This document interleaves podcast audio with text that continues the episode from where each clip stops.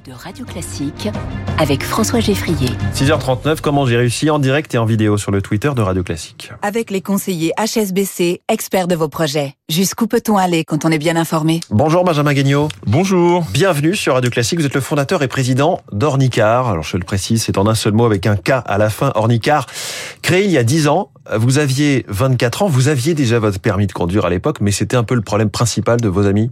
Exactement. Même si euh, le storytelling aurait aimé que ce soit parce que j'ai été victime euh, d'un passage en auto-école dramatique, non, moi ça s'est très bien passé. Néanmoins, à 24 ans, tous nos potes passent euh, leur permis de conduire et à chaque fois, c'est la même rengaine. C'est trop long, c'est trop cher, c'est trop contraignant. Et le constat a été évident. Aucune dose de digital dans cette formation qui pourtant forme majoritairement des jeunes qui aujourd'hui sont tous nés qu'un smartphone. On va détailler ce que vous avez fait, mais en gros, vous avez été un peu le disrupteur du secteur de, de l'auto-école. Et d'ailleurs, le secteur vous l'a bien rendu avec quelques procès? Difficile de disrupter un marché euh, sans se heurter à quelques réactions du marché et en fait a posteriori c'est plutôt bon signe.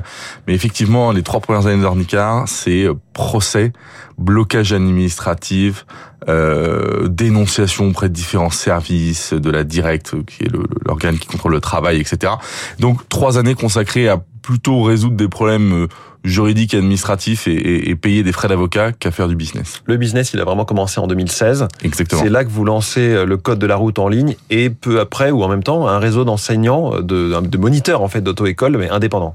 Exactement. Nous en 2015, on commence à lancer le code de la route pour vraiment tester auprès de nos utilisateurs, etc. qui qui de toute façon étaient face à un système d'auto-école traditionnel qui était devenu préhistorique et et puis euh, après un, un combat euh, acharné, on a obtenu notre agrément pour être une auto-école début 2016, ce qui fait qu'on a pu commencer à exercer vraiment euh, en 2016 notre profession d'enseignement du code de la route et de la conduite. Ce qui est assez impressionnant, c'est que le succès a été immédiat. Vous avez quasiment tout de suite atteint la maturité du marché potentiel. Alors effectivement, mais mais le enfermer un lion euh, sans le nourrir pendant trois ans dans une cage. Le, lion, c'est les étudiants qui cherchaient le, des Le lion, c'était ouais, c'était les étudiants et Ornicar. Nous, on a eu trois ans, on n'a rien pu faire d'autre que se préparer. Le mmh. jour où l'agrément est tombé, euh, forcément, on était prêt. Et ce que je veux dire, c'est que vous avez fait 30 millions d'euros de chiffre d'affaires en un an et demi. Aujourd'hui, vous êtes à 80 millions. Ouais, tout à fait. Donc vous avez euh, largement progressé, mais vous étiez dès le départ très haut. Exactement. Mais parce que on a travaillé sur la notoriété d'Ornica et puis on avait une liste d'attente d'élèves qui nous attendaient, qui dit ok, mmh. c'était devenu un combat, presque un combat de société. Je ne paierai pas mon permis deux fois le prix dans une auto-école traditionnelle. Ornicar aura ses autorisations parce que c'est une boîte légale et donc on va attendre. Et on a généré une espèce de, on a fait une pétition, on a eu un nombre de signatures qui était colossal et le jour où on, a, on s'est lancé, effectivement, ça a explosé. Vous dites deux fois le prix parce qu'aujourd'hui, c'est combien en moyenne dans des auto-écoles classiques Et chez vous, on s'en sort en moyenne pour combien? Alors, je vous parle pas des offres d'entrée de gamme, évidemment. Ouais, alors on va quand même parler du, du, du, du, pack permis complet, à savoir les 20 heures de conduite, etc. Une auto-école traditionnelle, elle est plutôt dans les 1500 euros, quand chez Ornicar, vous êtes à 850 euros. On a constaté une baisse du prix du marché du permis de conduire, enfin du, du prix du permis de conduire dans les auto-écoles depuis 10 ans. Parce qu'il avait en permanence augmenté, Ornicar est arrivé, et depuis 10 ans, le prix du permis de conduire est stable, mmh. voire même a un peu baissé. Ce qui fait une grande partie de ce prix élevé, c'est en fait les délais. C'est-à-dire qu'on n'a souvent pas de date pour passer l'examen de, de conduite, hein, vraiment de pratique avec un inspecteur, et que du coup on reprend des heures, on reprend des heures de conduite, etc. Est-ce que là-dessus on a progressé? Alors là, pour le coup, on a plutôt euh un peu régressé. Euh, effectivement, aujourd'hui, la problématique, c'est les délais de présentation à l'examen pratique, donc la conduite.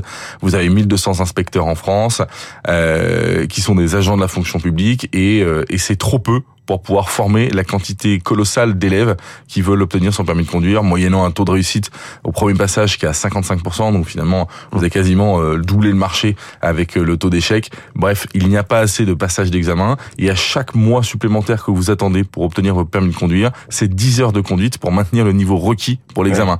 10 heures de conduite en auto-école, c'est 55 euros, ça fait 550 euros. Chez Ornicar, c'est 37 euros, ça fait 370 euros. Quoi qu'il arrive, c'est beaucoup d'argent. Vous voudriez euh, libéraliser, privatiser quasiment ou en partie l'examen de la conduite?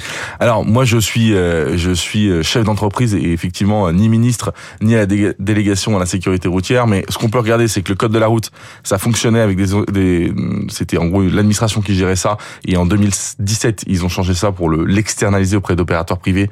Aujourd'hui, passer son code de la route, c'est extrêmement simple. L'examen, je parle pas de l'examen est simple, mais juste le process administratif est simple.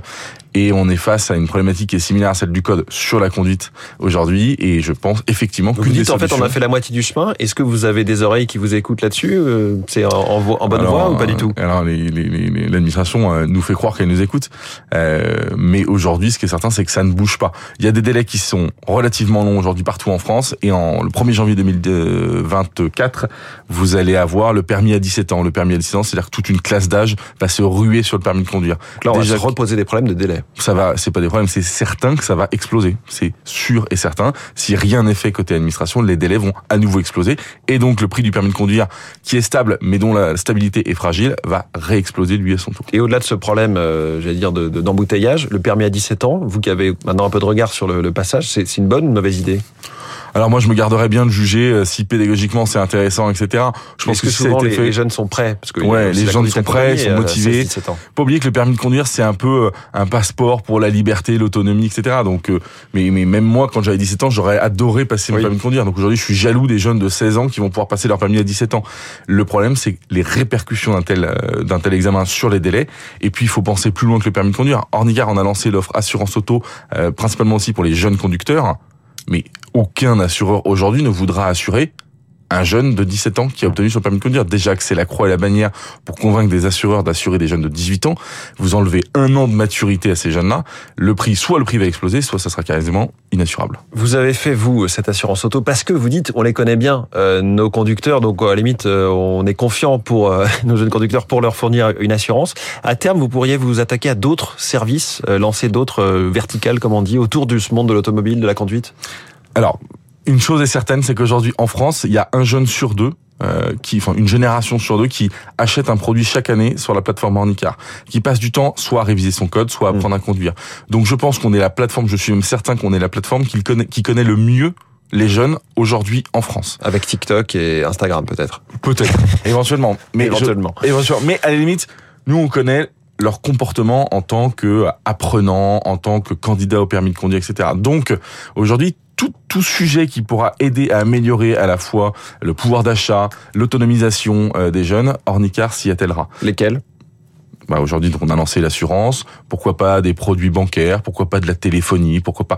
Rien n'est finalement à exclure. Euh, on est des entrepreneurs ambitieux et, euh, et comme j'aime bien le dire, l'objectif de, de d'Ornicar, c'est de racheter Google. Donc on fera tout le nécessaire pour pouvoir faire d'Ornicar un leader pour une génération, mais pas un leader français, un leader international. Et eh ben promis, le jour où vous rachetez Google, vous venez nous voir dans Comment j'ai réussi à nouveau sur Radio Classique. Merci beaucoup, Benjamin Guignot. Merci. Le fondateur et président d'Ornicar. 6h47, euh, comment se portent les salariés, la santé psychologique au travail dans la chronique de Quentin Péridel dans 30 secondes.